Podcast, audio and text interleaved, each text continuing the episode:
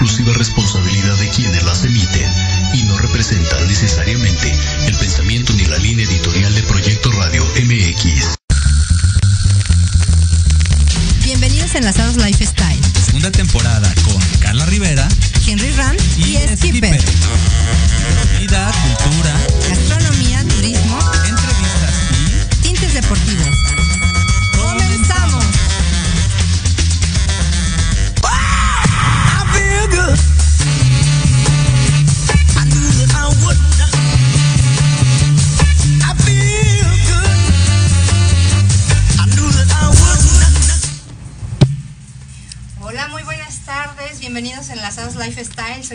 Rivera, ya estoy con mi compañero. Hola, soy Henry Ram, como sabes soy comunicador y chamán y es un gusto estar aquí contigo. Aquí andamos, aquí andamos con todo el público. Recuerden, somos un equipo bastante bueno. Falta nuestro amigo Skipper, que él está trabajando ahorita en el aeropuerto, pero pronto, pronto regresa a dar lata con nosotros. Y pues amigos, estamos muy contentos de pertenecer en esta estación de Proyecto Radio MX, la verdad está súper bien, me encanta la cabina, los micrófonos. Oye, está súper padre todo y aparte nos estamos reestrenando, como ustedes saben. es. Esta es la segunda temporada y es un gusto que Proyecto Radio con sentido social eh, nos esté abriendo sus puertas y la verdad es que estamos felices de estar acá. Y pues les tenemos muchas cosas, como sabes, todo lo relacionado a estilo de vida. Y bueno, vamos a tener como siempre... Siempre eh, habrá un invitado con nosotros. Sí. Procuramos siempre, amigos, comentarles también que, que este programa se dedica al estilo de vida, cultura, gastronomía, turismo y unos tintes deportivos por ahí, como les platicamos, porque es bien importante, es parte del día a Claro, día. también nos vamos a los deportes y aparte lo disfrutamos mucho, a estar ahí. Así es. Y bueno, vamos dándole, Henry, que platícale al público que te fuiste a una conferencia de León. Oye, fíjate que está increíble esta propuesta que tienen y cómo está creciendo realmente el Estado en, en muchas, en muchas cosas, ¿no? En muchas situaciones, sobre todo en la parte social, en la parte de eventos. Si bien es cierto, Nuevo León siempre nos ha dado sorpresas, siempre ha sido un Estado que se ha caracterizado porque está pues obviamente cercano a Estados Unidos y tiene esa... mm, pues esa facilidad, ¿no? De tener eventos de alta calidad, eventos realmente poderosos. Y bueno, quizás todos se acuerden recientemente de la visita del hombre eh, multimillonario que estuvo allí en Nuevo León. Y esto también ha hecho que el Estado siga creciendo. Y bueno, eh, fui precisamente a la Secretaría de Turismo donde se presentó un programa llamado Cielo Mágico en Nuevo León, donde van a estar compartiendo pues varias este, situaciones culturales, eh, parques, eventos, y todo esto es con el fin de atraer al turismo, por supuesto, al estado de Nuevo León y todos los que se le acerquen. Así es que, ¿cómo ves? Fíjate que está súper bien. Aparte, su gastronomía es muy diferente, ¿no? Y no solo eso. Fíjate que, eh, que eh, se caracteriza por ser una ciudad que tiene todo. Y algo de lo que más me gusta es Zapica. Oye, Tiene sí es la industria del cierto. calzado más importante en León, Guanajuato, y me fascina que en estas fechas ya está por ya está comenzando Zapica, y la verdad, pues todas las mujeres que somos amantes de, de comprar bolsos, zapatos, No, casi no. Sí, ¿verdad? Y también es una industria muy importante de negocios, porque ahí es donde van y se surten y, y varias empresas, yo por ahí escuché de, de una empresa muy fuerte Claro. que manda a hacer ahí mismo todo, todo su piel, todo su calzado, todas sus bolsas, su marroquinería, todo. Oye, pues la verdad es que están con todo eh, los de Nuevo León. Y bueno, siempre ha sido un estado, vuelvo a decir, por demás está decirlo, en- muy relevante en cuanto, claro, rico económicamente. Sin embargo, pues veo que le están apostando mucho a esta parte del turismo y justamente nos encontramos, la conferencia de hecho fue allí en, en Sectur, la Secretaría de Turismo, por allá por Polanco, por allá andábamos por los Polancos. Y este, y bueno, esta conferencia eh, demostró que Nuevo León tiene mucho, mucho que dar, no solamente en el área de negocios, pero algo que se dijo en la conferencia, Carla, y eso es lo que quiero resaltar en este momento, es que sí, evidentemente a partir de la visita de Elon Musk, todo cambió. O sea, claro que los reflectores y los ojos empezaron a voltear a ver a este estado y dijeron, bueno, si este vato que es el multimillonario está volteando a ver a este lugar que de por sí no hay agua, ya saben, ¿no? Que a pesar de que no haya agua y que batallan mucho con esto, pero bueno, si este hombre más rico del mundo está volteando a ver, pues algo a detener este estado, ¿no? Y qué bendición que sea parte de México, ¿no? La verdad, México cada vez eh, expresándose, cada vez pronunciándose en distintas partes del mundo a un nivel internacional enorme y precioso. ¿Sabes algo que también eh, tiene mucho? Que, que, muchos de los edificios de León ya son este eh, responsables, ¿no? Tienen ese sentido de, como aquí, responsabilidad social. Entonces, la verdad es que está muy, muy padre y les recomendamos que vayan a Zapica. Oye, si, es cierto de Zapica, platícanos un poquito más qué es de Zapica, porque a lo mejor dices Zapica, dicen, ¿y eso con qué se come? ¿Qué rollo es? bueno, les cuento, Zapica es la industria del calzado, más importante y siempre hacen una feria. Entonces, o una exposición. Ahorita va a llegar la persona indicada que nos va a dar toda la información, bueno, de todos los temas. Este hombre está cañón, ¿verdad? Claro, ya por ahí, ya, lo estuvimos anunciando y ya lo vieron ahí. Y pues aparte tú lo ves guapo, creo. Bueno, y entonces les comentábamos. Sin comentarios. eso no se dice. Les comentábamos, es bien importante para la gente que le. Que, ah, la música. ¿Qué tal? ¿Qué tal? Es importante. Oye, te sonrojaste, qué bárbara. es que cómo me ponen Oye, ya sé por qué vas a esas, a esas este, conferencias de Zapica, que tiene que ver con el calzado, por supuesto, pero también con la industria de, de, la moda, porque mucha gente voltea a ver de la moda justamente este evento. Exacto, fíjate que es bien importante mencionarles que no solo es calzado, es moda también, porque como bien sabemos, muchos productos eh, asiáticos están entrando al país y no cuentan con la misma calidad. A lo mejor algunos sí. Lo que sí les puedo decir que a lo mejor en algunos detalles sí están más adelantados que aquí, pero puedo decirte que un zapato de aquí te puede durar muchísimo tiempo. Wow. Y por ejemplo, algunos que he comparado, porque ¿quién no ha comprado en algunas aplicaciones? Nosotras como mujeres siempre andamos buscando en las aplicaciones comprar. Casi no. Casi no, ¿verdad? Eh, comprar cosas y de repente, ay, que veo zapatos bonitos, me los compro, pero no sabes qué tan duraderos sean.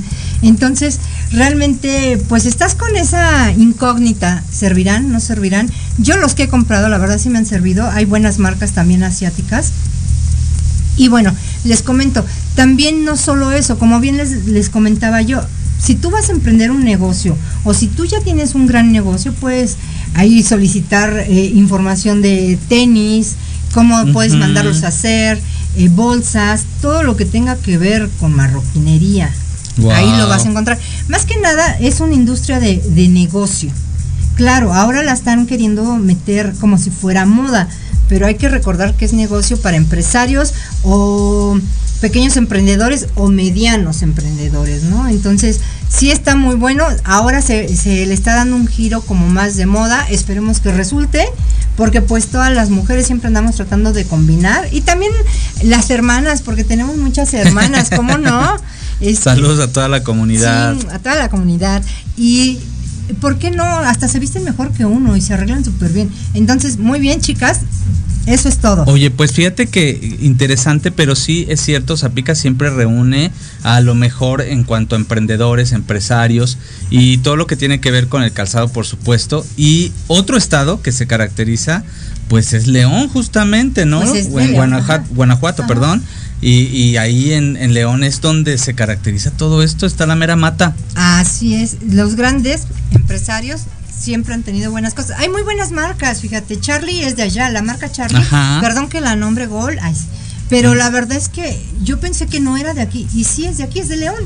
Wow, impresionante. Y son muy buenos los tenis, entonces, bueno, hay muchísimas marcas muy buenas que esperemos que les vaya súper bien les vaya muy bien. Y bueno, algo más que quería comentarles. Este fin de semana, por ahí nuestras reporteras Alejandra Rivera y, eh, eh, perdóname, se me fue tu nombre, Dora.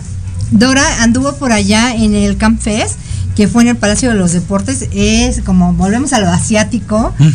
Eh, este festival del Camp Fest fue precisamente con varios artistas coreanos que la verdad están. Oye, con eso del K-pop. está rompiendo. El K-pop ya tiene años en el mercado, eh, no era tan visto por todos, pero pues ya, ya es una industria más aquí. Sí, en está cobrando mucha fuerza. Así es.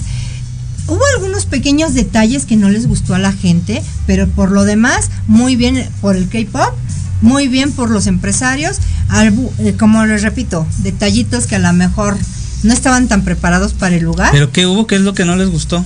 Pues eh, empezó un poco tarde, la gente se, eh, se mojó un poquito porque afuera estaba lloviendo. Son detalles que yo creo que tarde o temprano se van a arreglar y que el próximo Camp Fest sea un éxito como este. Oh, qué bueno. Pues eso también tiene que ver con el turismo, ¿no? Porque están, Sí. están pegándole justamente a eso de, de Pues- que llegue más gente, que Ajá, empecemos no, a visitar. No solo nacional, sino internacionales, ¿no? Que ya estén en México. Eso es muy, muy padre. Eh, y bueno, pues eso es lo que tenemos ahorita. ¿Algo más que quieras comentar? Pues se nos están acabando las vacaciones, chico. Ya es tiempo de regresa, del regreso a clases. Y bueno, seguramente todos los que nos están viendo ya están pensando en comprar mochilas, útiles escolares y todo eso. Así es que hablar de turismo ahorita es hablar de las experiencias que has tenido. Así es que cuéntanos aquí en los comentarios desde donde nos estás viendo cómo te fue en estas vacaciones. Y seguimos con más, Carlita. Así es, seguimos con más en unos minutos. Soy Tania Damián y te invito a escuchar Ángulo 7 Radio, un espacio de noticias y opinión sobre Puebla y México. La cita es todos los miércoles de 8 a 9 de la noche por Proyecto Radio MX con sentido social.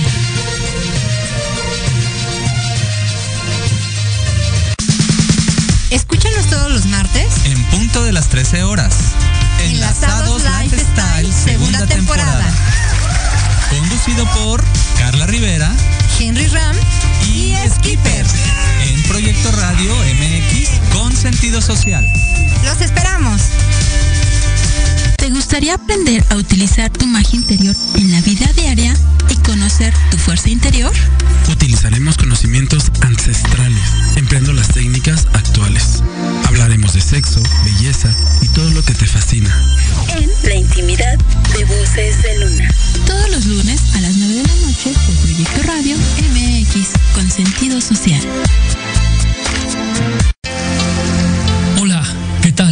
Queremos invitarte este y todos los sábados, en punto de la una de la tarde, a tu programa Astroarmonízate con Gaspar Ariel y Sabrina Oro. Conocerás de la mano de grandes maestros la influencia de los astros en tu vida, el poder de la magia, la talismánica y los secretos que el tarot tiene para ti. Tenemos una cita aquí por Proyecto Radio MX, la radio sentido social.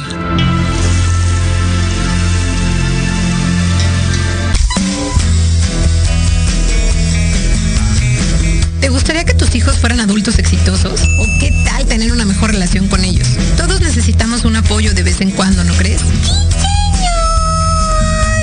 Soy Ana Trulín, subdirectora del Instituto UFI. Acompáñame todos los martes de 7 a 8 de la noche en De la mano con tus hijos y descubre cómo relacionarte con ellos desde el corazón. Por proyectoradiomx.com con sentido social.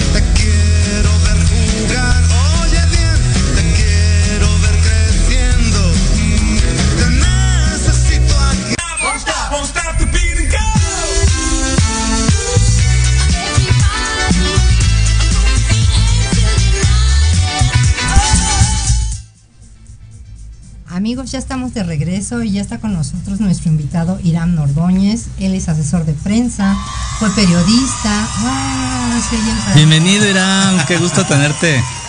Fue periodista. Sigue siendo, porque sigue siendo un periodista. Es lo que eso yo no dije, ya pierde. fue, o sea, ya. Bueno, más bien fue Ya se jubiló.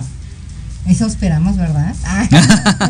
Carla, Henry, qué gusto estar con ustedes en, en- en Proyecto Bienvenido. Radio. Muchísimas gracias por la invitación.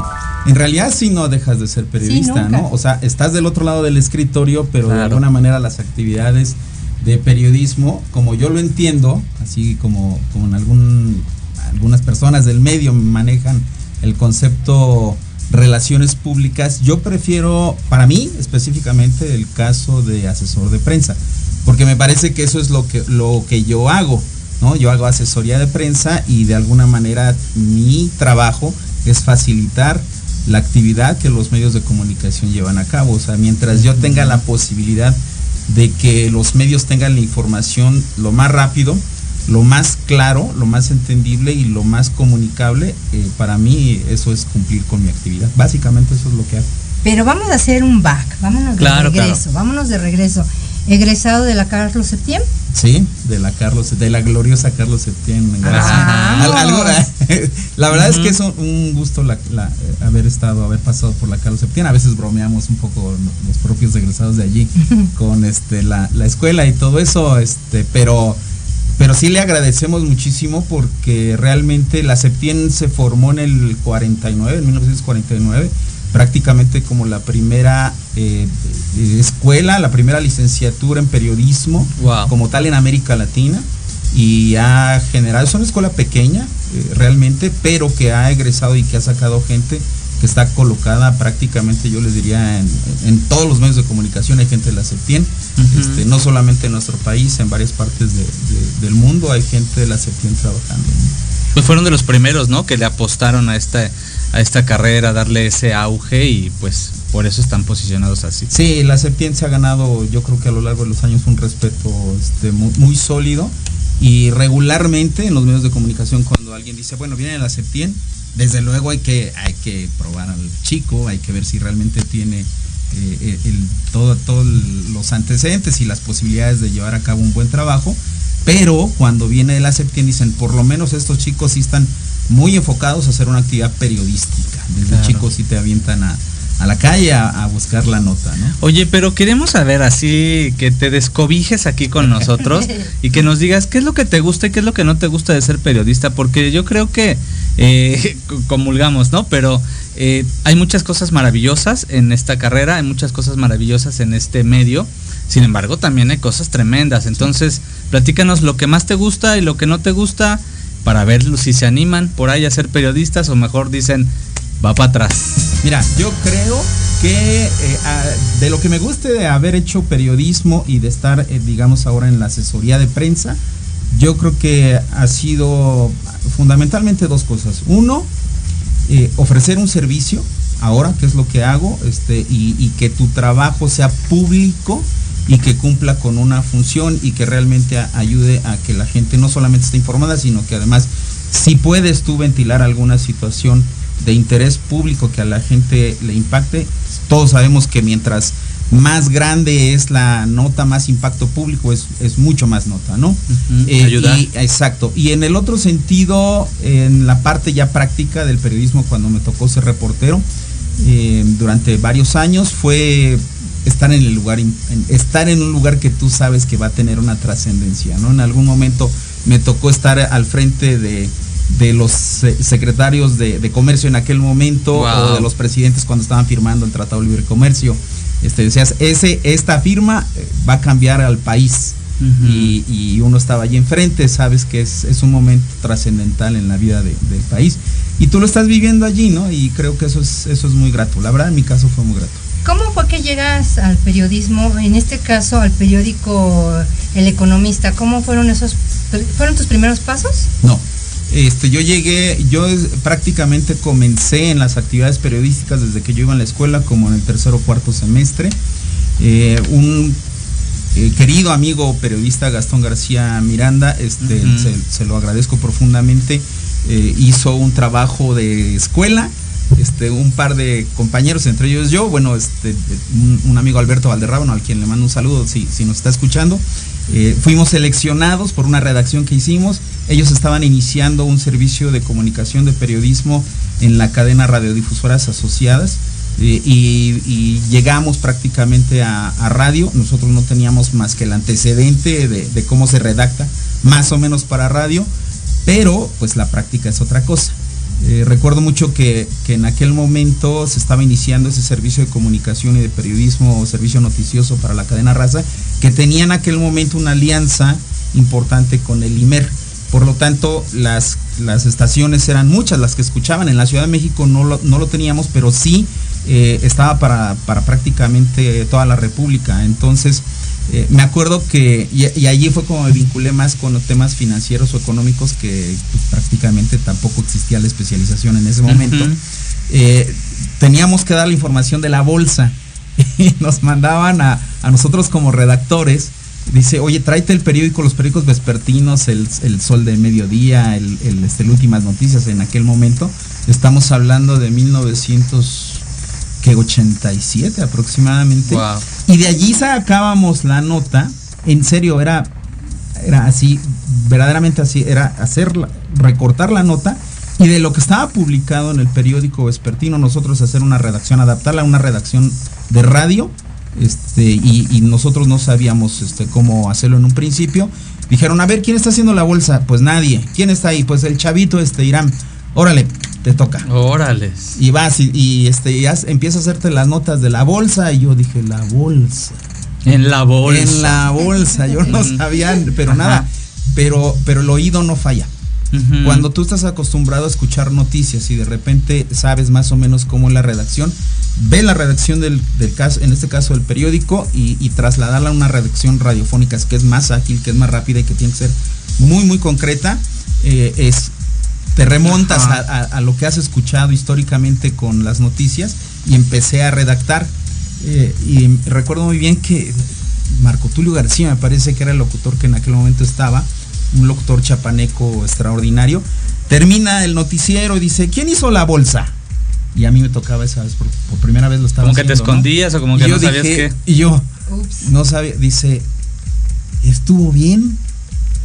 Oye, está bien redactada. ¿Sabes qué? De aquí en adelante, Te quedas. Te Tú la vas a. Wow. ¿no? Entonces, este, a partir de allí comencé a tener como una vinculación con temas financieros, económicos. Luego, este, estuve, bueno, estuve deambulando en varias partes. Fui, estuve en comunicación social del ISTE. Estuve iniciando una revista de comercio exterior. Luego, este, fui a dar a un periódico especializado en la industria automotriz, México Automotriz. Todavía, este, trabaja y tiene un impacto importante en el Claro, sector. claro. Y después de eso, este, yo voy, eh, ya creo que ya acaba de salir de la escuela, pero ya tenía esa, esa experiencia, esos antecedentes. Yo fui al, al economista, voy y me recibe en ese momento Rosario Avilés, queridísima Rosario Avilés, hija del, profesor Alejandro Avilés, uno de los eh, mejores directores en la historia de la Carlos Septién García. Y, y entonces yo voy y le digo, oye, pues a ver si tienen espacio, eso, a ver qué sabes hacer. Este, y yo pues estoy en un periódico especializado en la industria automotriz, todavía estaba en ese momento en México Automotriz. Y dice, ay, oye, ese sector nos, nos interesa mucho. Wow. Este, dice, pero tienes contactos, este, conoces gente, las asociaciones, eh, o sea, los presidentes de las armadoras y todo ese rollo. Y yo, sí, claro. Yo lo único que hacía en ese momento era, era un corrector de estilo, o sea, salían las notas, pasaban por mí, porque yo estaba, estaba todavía en la escuela, ya recuerdo. Y, y, eh, era el tiempo que yo tenía, yo no podía salir a reportear porque tenía que ir a la escuela y hacía nada más la corrección de estilo, pero yo le dije que tenía contactos, que reporteaba y todo eso. en tu mente, pero En ya mi estaba. mente ya Oye, pero es la energía, ¿no? O sea, porque estabas en el lugar apropiado en el momento apropiado. Y eso, eso Claro. también tiene mucho que ver con, con la energía que tú estás atrayendo. Tiene mucho que ver y, realmente eso yo le dije en ese momento que, podía hacerlo. Me, pidió un reportaje de la industria, este, yo recopilé información, hice quizá una o dos entrevistas y con eso este, hice un texto que era bastante largo para hoy, para digamos para el espacio que tienen los periódicos. Era bastante largo. Yo lo mandé, se lo entregué. Pasó casi una semana, le hablo a Rosario, le digo, Rosario, si te acuerdas de mí, soy Ira Mordín. Me dice, no. Y yo, este. Rosario, te dejé un reporte. Ah, ya me acordé, perdón, es que he estado últimamente conociendo a mucha gente y la verdad es que no me acordaba. Pero bueno, esto es así, ¿no? O sea, en claro. ese momento te, te reciben y Relaciones luego- públicas. Y luego ya no se acuerdan de ti. Entonces, eh, se quedó ese trabajo allí. eh, dice, oye, ya lo vimos, nos gustó mucho y lo vamos a publicar. Nos- yo me acuerdo muy bien que dijo, me gustó mucho tu rollo. Este, lo vamos a publicar y salió publicado en las en las eh, en las páginas centrales del economista, dos Wow. páginas, era así con fotos, todo muy bien, muy bien este editado y todo eso, la verdad es que fue un gusto. A partir de allí ya me dijo Rosario, bueno, ¿cómo andas en la escuela? ¿Qué horario tienes? Y todo ese tema, ¿no? Y, y, y el- en ese momento, no sé el caso ahora, pero el economista era como muy abierto a lo que viniera de la septiembre, porque una buena parte de los de, de quienes formaron el economista, empezando por Luis Enrique Mor- Mercado, que en paz descanse, Estaban allí. este, el director, eh, eh, habían pasado por la Septien. Entonces era muy, a- muy abierto a esto. Ah, también yo había hecho ya mi servicio social tiempo antes en Canal 11. Ahí me dieron chance de redactar. Este, también allí, allí, y de grabar algunas notas, pero allí era nota internacional. En ese momento era así, pues en Gaza y Cisjordania, los árabes y los este, hebreos están dando con todo, ¿no? Este, era información de Centroamérica, estaban los conflictos de- en Guatemala, en El Salvador, este, conflictos este, de, de guerrilla en Colombia, ¿no? Muy Era- variado era, lo que era, hacías. era un tema, era un tema variado, entonces este, allí también tuve la posibilidad de redactar esa información eh, con Eduardo Torreblanca como director de noticias en ese momento. Eh, hoy un gran amigo, hoy un- Wow. un, muy buen amigo, Lalo Torreblanca, este, muy, muy simpático porque yo llego y me dice, ¿de dónde vienes de la Septien? Uff, empezó a decir una de cosas en contra de los egresados de la ¿En Septien. Él era egresado de las, él es egresado de la Septien. Y después de que dijo un montón de cosas, yo cada vez me iba haciendo más chiquito, ¿no? Así Ujú. como. "Chin, ah, exactamente, Exactamente. exactamente así. Y ya cuando estaba así, bueno, ¿cómo están tus horarios? Ah, pues tengo, ok, ya vente. Te quedas porque yo también. Yo creo que se estaba desahogando Lalo, ¿no? Es decir, tengo que decirles algo a los de la Septien. Y así fue como también estuve en televisión. este, Oye, muy, a- muy al- este variado, muy todo lo que variado, has hecho. Antes de llegar al, al economista. Iram, y en todo este proceso que, que has tenido entre estar en un periódico importante como El Economista, que de repente estás en un lado, estás en otro, como bien dices, en el Tratado de Libre Comercio, ver firmar a un presidente, y de repente dar una vuelta y empiezas a, decidir salirte de, estar en un periódico, ¿cómo es ese proceso? ¿Por qué decides pues convertirte en un asesor de prensa? Bueno, pasaron años. Eh, en El Economista yo es- estuve varios años, luego me voy al Universal, cubriendo la misma fuente en ese momento, lo que era la Secretaría de Comercio y Fomento Industrial en ese momento, hoy Secretaría de Economía. Termina el Tratado Libre Comercio y comienza, este, comienzan dos o tres grandes negociaciones comerciales internacionales para el país. Una es Europa, que esa me tocó, yo tuve mucha fortuna en sacar para el Universal la primera nota donde se hablaba abiertamente de que México tenía la firme intención de comenzar un proceso de negociación para, para este, eh, concluir o para concretar un tratado libre comercio, un acuerdo de complementación económica en ese momento con Europa, con la Unión Europea, y habría otra negociación que era el, el- el- Triángulo del Norte, este y el Triángulo de América Latina, que era una negociación con Venezuela y con Colombia. Venezuela se salió de ese acuerdo después, me acuerdo muy bien. Este, pero en ese momento me tocó ese, ese proceso. Pasa el tiempo y luego quien había sido mi editor en El Economista, José Luis Gaona, un, un periodista al que aprecio muchísimo, muy buen amigo, eh, se va a una agencia de relaciones públicas que se llama Burson Marsteller. Y entonces eh, me dice, oye, yo quiero que te vayas a trabajar conmigo, yo necesito hacer un equipo de comunicación para Burson, este, que de alguna manera sí es manejo de relaciones públicas, es una agencia reconocida a nivel internacional. Y, este, y, y- estaban empezando a buscar periodistas para que fortalecieran un departamento de comunicación eh, y, de prensa, ¿no? Para asesorar a todas las cuentas que llevaba la agencia. Entonces José Luis se va como director y nos vamos eh, por invitación de, José Luis Gaona, me voy yo y se va Alfredo Márquez también, que él, no recuerdo si ya estaba o si seguía en El Economista eh, o había pasado algún otro. Miento, él era ya coeditor de negocios del Reforma. Wow. Ya, y el Reforma ya estaba en pie, este, y, y Alfredo era coeditor de negocios de Reforma, también un, un querido amigo, y nos vamos los tres a, a conformar el primer equipo de comunicación y de, este, y de asesoría de prensa, este, como periodistas dentro de una agencia en donde los chicos estudiaron comunicación, pero muchos de ellos no habían pasado por el proceso de estar en un medio, ¿no? Como tal, el, el En la ejercicio- práctica. el ejercicio periodístico, ¿no? Allí es donde hago un cambio y empiezo a hacer lo que hago ahora. Pero en ese proceso, eh, ¿cómo fue ese cambio? ¿Por qué decidir, ya no quiero estar atado a un lugar, sino quiero ser libre y hacer las cosas a mi manera? Bueno, todavía no era libre. pero, Su pero, independencia, ¿no? pero sí, exacto. Pero sí, eh, tenía que ver yo creo que con, con un tema de quiero hacer algo diferente.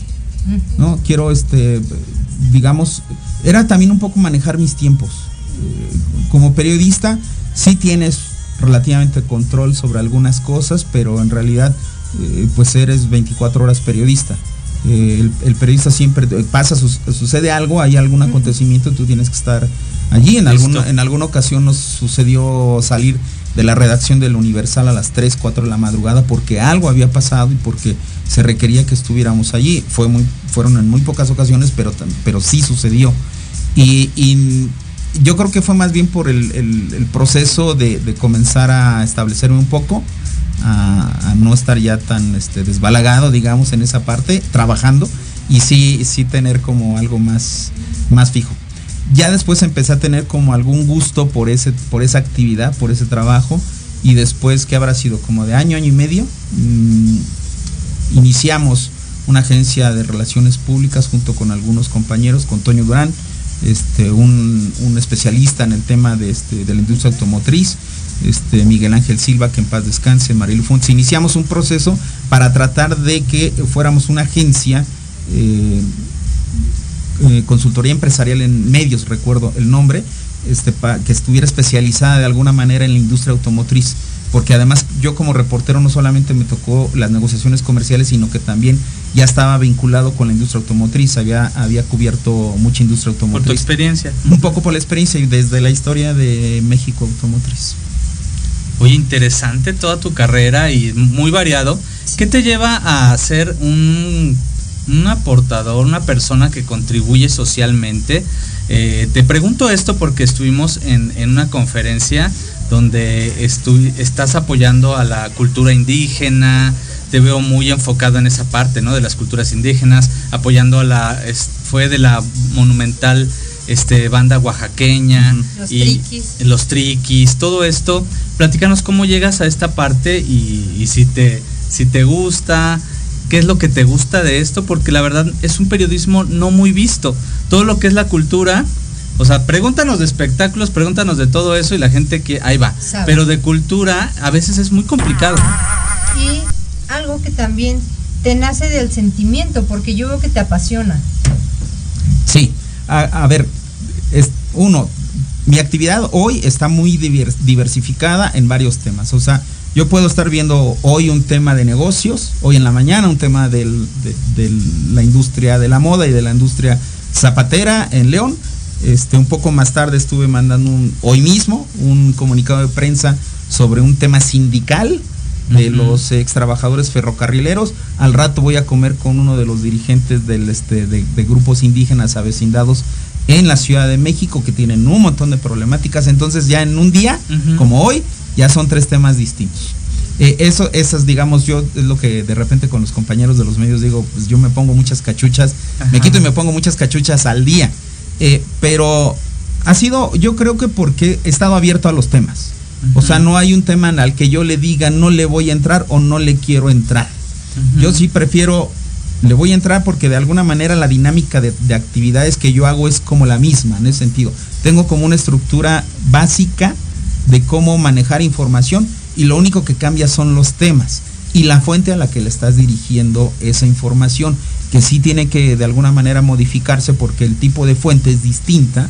No es lo mismo el tipo de reporteros que cubre negocios al tipo de reporteros que cubre política Claro. o al que cubre espectáculos sociales o temas culturales que son más, más suaves o estilo de vida. Entonces tienes de alguna manera que dirigir la información con un eh, estilo distinto para que cada uno de ellos cache mejor la información y pueda es, a través de sus medios de comunicación este, ventilarla de manera adecuada, hacerla pública. Eh, y esos temas llego a través de algunas amistades, eh, David Bravo, eh, eh, a que- quien, quien me ha vinculado de alguna manera con estos grupos.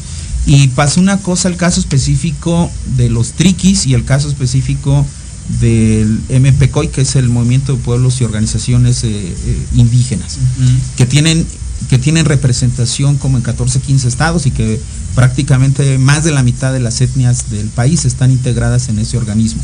Eh, ellos me dicen, oye, queremos convocar una conferencia de prensa. Lo hemos hecho en algunas ocasiones y no ha llegado nadie. Wow. Nadie. Por lo mismo, de la temática. Perdón la expresión. Nadie nos pela, me dijo este eh, Pascual. Y, y- y me- le digo, ok, bueno, vamos a hacerlo. Eh, Se, se convocó a una primera conferencia de prensa y llegaron medios. No llegaron muchos, pero llegaron medios. Llegó MBS, llegaron algunos medios y así como ellos, pues ¿qué hiciste, no? Digo, pues es que tengo trabajando años ya con los medios y de alguna manera saben que la información que yo les doy eh, tiene cierto impacto este, público y entonces eh, todo es también la manera en que tú se los comuniques. Eh, tengo una ventaja, como mi cabeza siempre está pensando eh, periodísticamente, digamos que yo todo lo traduzco al lenguaje del periodismo. Y, y lo que hago es, por ejemplo, yo creo que esa es una de las fortalezas que a mí me ha permitido eh, trabajar a lo largo de todos estos años. Redacto como periodista, yo hago boletines de prensa no como si hiciera boletines de prensa. Si tú haces un boletín de prensa como un boletín de prensa, es posible que el periodista lo tome y así como lo recibe, lo desecha. Pero si tú haces un boletín de prensa como si hicieras una nota Claro. periodística, eso es distinto. Me ha sucedido que de repente me, me mandan un boletín de prensa el- la, la empresa o el organismo para el cual estoy trabajando y les digo, a ver, pregunta, ¿le puedo meter mano? Les puedo echar tantito la mano le- aquí? le puedo meter- ok, ya está, pero gracias por echarme la mano con el boletín. Pero este le, le pongo una cabeza o de repente ponen una cabeza. Me ha pasado que he mandado un boletín de prensa que tiene una cabeza y por el tiempo yo lo tengo que mandar porque no me queda de otra. No se publica. Porque la, la cabeza no tiene el impacto que el periodista está buscando. Esa misma nota. Sí, se convierte Si- en un filtro. Exacto, si esa misma nota, si tú la cambias y le pones una cabeza periodística, el periodista automáticamente la ve y dice, a ver, espérate, esto está bueno.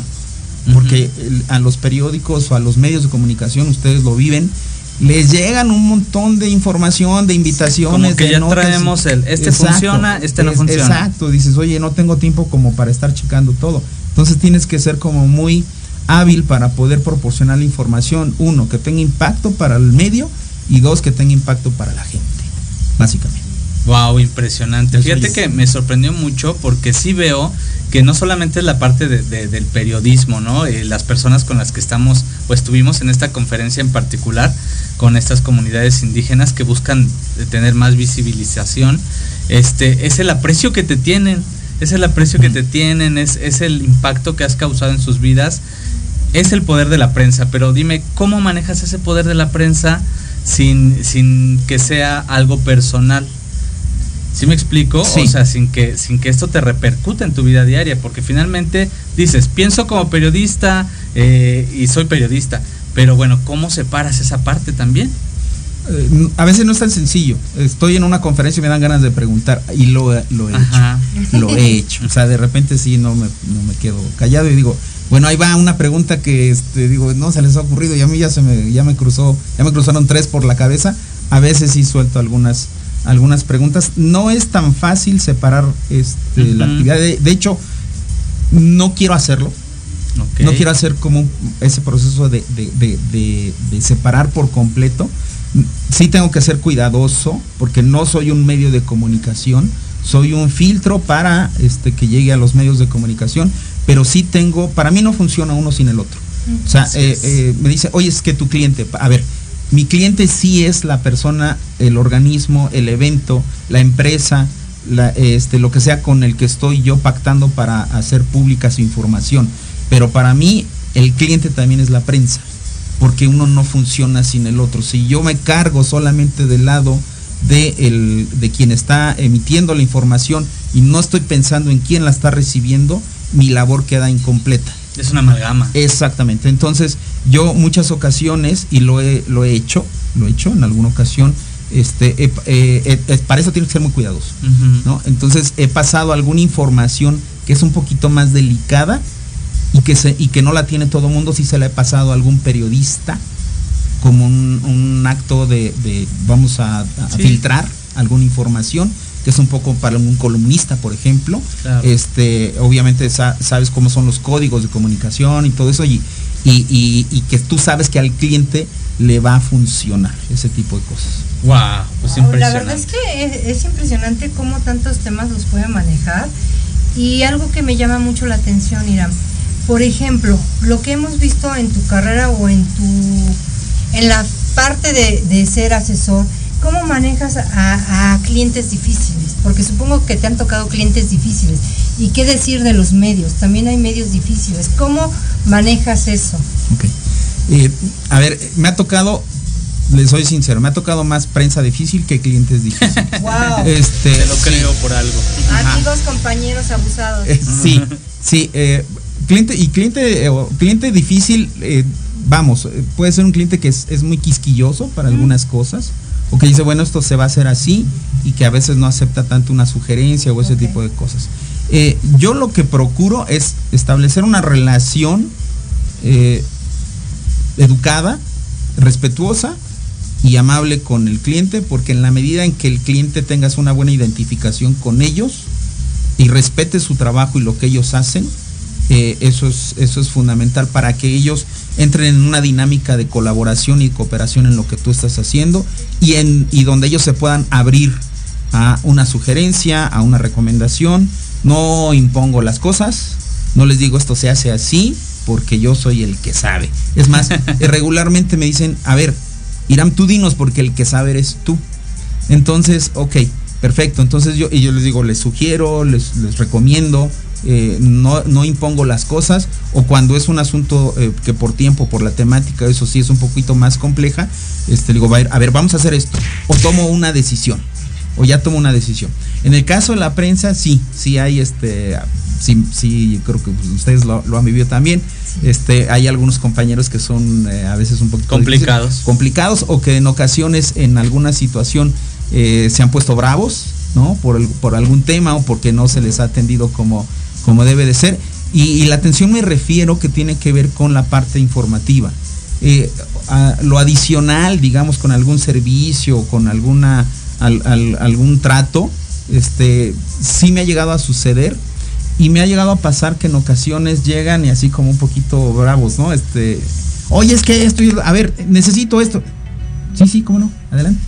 Eh, lo vamos a hacer. Eh, digamos que yo les bajo un poco la adrenalina, entiendo, porque además yo he estado, yo tengo adrenal- adrenalina Tienes en que ese mediar. momento y además he estado de aquel lado.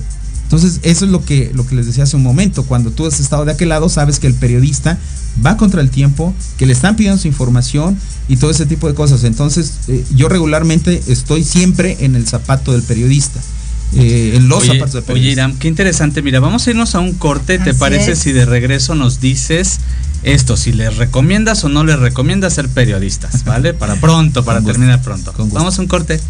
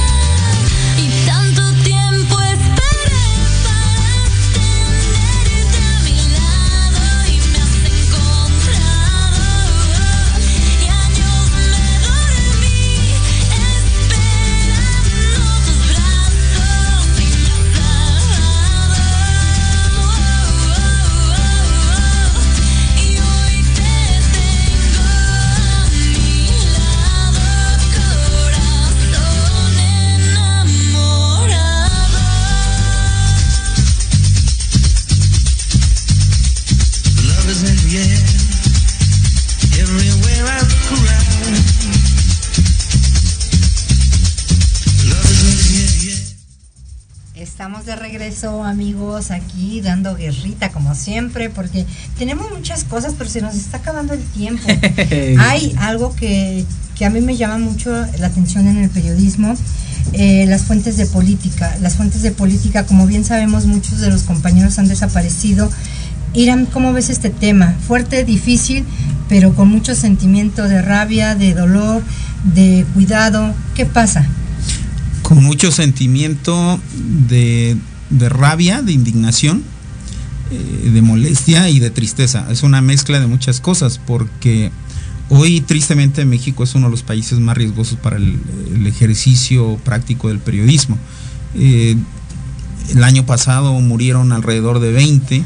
Wow. Eh, y, y ves la lista de los países en donde más periodistas desaparecen y hoy, hoy ya llevamos eh, un buen número también en este año. Entonces, la verdad es que sí es una situación muy compleja y la verdad es que también es un tema al, al cual el país, las autoridades y todos los mexicanos y los medios, empezando por los medios, tenemos que poner muchísima atención y hacer algo al respecto porque un país que se precia de tener libertades y de que sus garantías individuales, como se decían antes, o sus derechos humanos, como se dice ahora, estén eh, respaldados, resguardados y protegidos, tiene que ver, eh, está íntimamente ligado a las libertades de comunicación y a las libertades de prensa. Así Entonces, cuando el periodista es atacado de esta manera por el ejercicio de su actividad, eh, te habla de que realmente hay una descomposición, hay una situación compleja allí que se tiene que atacar del- desde raíz. Entonces, eso, evidentemente son casos eh, concretos y específicos porque pueden haber desaparecido un compañero en Guerrero, pero pudo haber desaparecido o haber asesinado a algún compañero en Chihuahua o en Coahuila o en Veracruz o en, o en Guerrero o en O cualquier, cualquier parte de la. República o en la Ciudad de México. Y, y eso eh, obviamente implica obviamente situaciones eh, distintas, diversas y particulares. Pero en general el ejercicio de los medios de comunicación es algo que se tiene que cuidar y es algo que desde mi punto de vista, desde las más altas esferas de la autoridad, se tiene que concientizar de eso. Ojalá así sea. Así es. Oye, Irán, pues qué importante entonces, ahora que lo pensemos muy bien, si queremos dedicarnos a la comunicación. Mm. Y bueno, yo quiero preguntarte, ya te lo he estado preguntando, pero como que no me has dado la respuesta así Venga, eh, venga. directa. Y, y ahora quiero modificarlo un poquito. Mira, en vista de lo que estamos observando de los influencers, ahora ya hay muchos influencers, muchas personas que están ejerciendo pues la comunicación, no digamos desde la trinchera de un periodista, pero sí como una persona que influye, ¿no? En las masas. ¿Qué piensas de esto? Y sobre todo, allí quiero que ligues la respuesta de si, ¿qué recomiendas? ¿El ejercicio del periodismo? ¿Que se vuelvan periodistas? ¿Que le entren a estudiar comunicación? ¿O que de plano se vuelvan influencers? ¿Tú qué decides? ¿Qué eliges? A ver, me la- eh, ojalá eh, pudiéramos encontrar un medio o alguna actividad que salga de, un equilibrio que, salga de ambas. Creo que eso con el tiempo va a terminar sucediendo. Eh, ahora, si, si me dices qué es lo que les recomendaría, yo obviamente por, por digamos, la trayectoria que, que- que he seguido, eh, yo diría, dedícate a, a la comunicación y al periodismo. Eh, pero entiendo que las, los tiempos han cambiado, que la manera de comunicar hoy ha cambiado, que, que las nuevas generaciones se comunican de una manera distinta, que además tampoco quieren saber mucho del convencionalismo, de, de- la manera en que se hacía la comunicación antes. Y si los que tenemos ya este, algunos años en esto, o bastantes años en esto, no entendemos eso, entonces nosotros también estamos dejando este de lado una a un no solamente un segmento importantísimo de la, de la sociedad, sino las nuevas tendencias de la comunicación. ¿Qué pienso de los influencers? Están bien. Eh, mm, para lo que hacen, está bien. No creo que sean el, el- y, y te lo digo con toda sinceridad, no creo que sean el canal adecuado para mucha de la comunicación que está sucediendo hoy, ni creo que cumplan con lo que realmente este, eh, tendrían que estar comunicando en el caso, por ejemplo, de alguna empresa o de algunos o de algún propósito, de algún objetivo. Tienen un alcance en cuanto a la masa, tal vez no tienen el, al- el alcance en cuanto al mensaje, la profundidad y la seriedad del Agenda. mensaje. Allí sí tendría que entrar en la actividad de, periodística Y, creo que poco a poco es irse amalgamando, muy bien lo mencionas, Henry, es ir que el, que el influencer vaya concientizándose de esto, ojalá así sea, y que los medios de comunicación convencionales, serios, formales, ¿no? Eh, los periódicos, las estaciones de radio, los canales de televisión o las páginas de internet poco a poco vayan eh, llegando y adentrándose en las redes sociales y haciendo actividades que hoy hacen muy bien los influencers sin dejar de tener su seriedad, su, este, su, su, su rigidez informativa, co- consultando fuentes fidedignas, todo ese tipo de cosas, sin dejar de hacer periodismo serio, utilicen las redes de comunicación. Creo que por ahí va el asunto. Pues bajaste bien el balón, la verdad. Aclarando rápidamente algo. Eh, hace ratito, antes de que llegaras con nosotros, hablábamos de Zapica. ¿Qué es Zapica? Porque mucha gente no lo, no lo sabe. Nosotros comentábamos un poquito acerca de él, pero queremos escucharlo de tu voz. Ok, el Zap- Zapica es el Salón de la Piel y el Calzado. Hace un par de semanas tuvimos una conferencia de prensa. Eh, yo he tenido la oportunidad, el gusto y el placer de trabajar con la Cámara de la Industria del Calzado de Guanajuato. Eh, han sido extraordinariamente eh, lindos conmigo y me han, me han dado actividad y trabajo durante muchos años de distinta manera, pero con ellos he podido hacer una labor de difusión de lo que es la industria mexicana del calzado, específicamente la de León. León, Guanajuato, produce el 70% del calzado de todo el país. Eh, Zapica es un evento que tiene ya muchísimas ediciones, que se hace en este momento, que está iniciando el día de hoy en la ciudad de León y que se hace por dos veces al año, que no paró en la, en la pandemia y que, y que tiene, y que de alguna manera yo creo que está entre las eh, cuatro o cinco exposiciones de calzado más grandes y más importantes y más influyentes de todo el mundo. Wow, excelente. Pues ha sido un gusto tenerte por acá, Iram. Qué bueno que es- tienes toda esa trayectoria y qué padre que seas un ejemplo para los periodistas que van comenzando, para estas personas influencer que están empezando también a inmiscuirse un poco más en el medio del periodismo. La verdad, felicitaciones y pues que no sea la última. Sí, Hombre. esperemos que nos puedas volver a acompañar. Bravo, bravo. claro que sí, con todo gusto. Como ya saben, también aquí don Henry. Ay, Ah, don eh, Henry. por favor, Don, no. Sí, don de grandeza, no don de edad. Ah, Ah, bueno, sí, Don Bueno, de Don. eh, él, como saben, es chamán y va, aquí le tiró las cartas a Irán. No sé, Ajá. a ver, cuéntanos un poquito. Bueno, primero que nada, eh, eh, Iram nos dio su autorización, no se puede leer a nadie sin su autorización previa. Y bueno, aquí te voy a decir lo que... ¿Quieres que te lo diga así como va? O? Eh, así, Va, órale. Va, primeramente vienen cosas muy buenas y positivas para ti. Aquí me dice que estás en una etapa de reinicio. Es como que estás en una etapa de uno, una, no tiene mucho, tiene una semana o dos que tú dijiste, a ver, me voy a renovar, voy a cambiar, voy a hacer esto diferente y empezaste a ajustarte. Viene una reunión muy importante para ti el día 3 de septiembre. Viene una reunión de donde se van a desprender varias cosas. Son proyectos como que ya tenías, pero esa reunión va a hacer que se concreten esos proyectos. Y por otra parte, también aquí me habla de, eso es en la parte laboral. En la parte laboral también el día 7 de septiembre viene como allí un ingreso de dinero, algo que estabas esperando, o a lo mejor como que un, un proyecto que no se había soltado, como que viene por ahí el 7 de septiembre, así es que muy muy atento. Ándale, dinero. Eso. Y también aquí habla del amor. Aquí dice que en el amor estás más prendido que nunca. También ha sido parte de tu reseteo. Es como que tu reseteo eh, ha sido en todos los aspectos, ¿no? En el aspecto laboral, el aspecto personal. Y bueno, mucho acercamiento con tu familia. Tienes una gran bendición de tener a tu familia. Viene ese acercamiento y te vas a estar apoyando mucho en ellos. Así es que cosas muy buenas y positivas para ti. Felicidades. ¿Cómo lo ves? No, ¿Alguna fantástico, duda? no. ¿Alguna pregunta que quieras hacer? Más bien una, creo que, creo que tienes, eh, eh, está bastante acertado. Sí, eh, sí estoy a la espera de algunas reuniones próximas que puedan eh, generarse. Ya sé, me estoy imaginando con ¿Cuáles quién, son? con quiénes, Ajá. cuáles son con- y hacia dónde están dirigidas.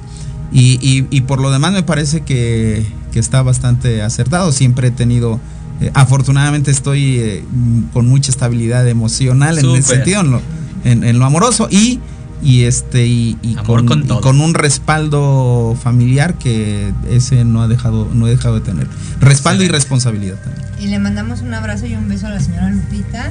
Felicidades que ayer fue su cumpleaños de Irán. Guau, nos hubieras dicho al principio y ya estuviéramos partiendo el pastel. Claro. muchísimas gracias Ah, muchas gracias, muchas gracias muchas gracias Muchas Wow. felicidades por estos 38, me parece. sí 35 más o menos sí, se te nota menos. Sí. No, yo soy, yo soy, soy felizmente cumpleañero de 56 años. Oh, Muy wow. bien, pues muchas felicidades Irán, gracias por acompañarnos, amigos, gracias por acompañarnos, Henry. Gracias, gracias a todos y gracias por ser el padrino de esta segunda Sí, temporada de Enlazados Lifestyle y eh, nuestro agradecimiento por supuesto a Proyecto Radio MX con sentido social. Nos vemos todos los martes a las 13 13 horas. horas. Cabalístico todo. Claro. Vale, Así aquí es. en Enlazados Gracias, Lifestyle. Carla Rivera, Irán Ordóñez, Henry Ram, estamos con ustedes. Gracias por acompañarnos. Esto fue Enlazados Lifestyle Recuerda todos los martes a las 13 horas por Proyecto Radio MX con sentido social. Buen provecho.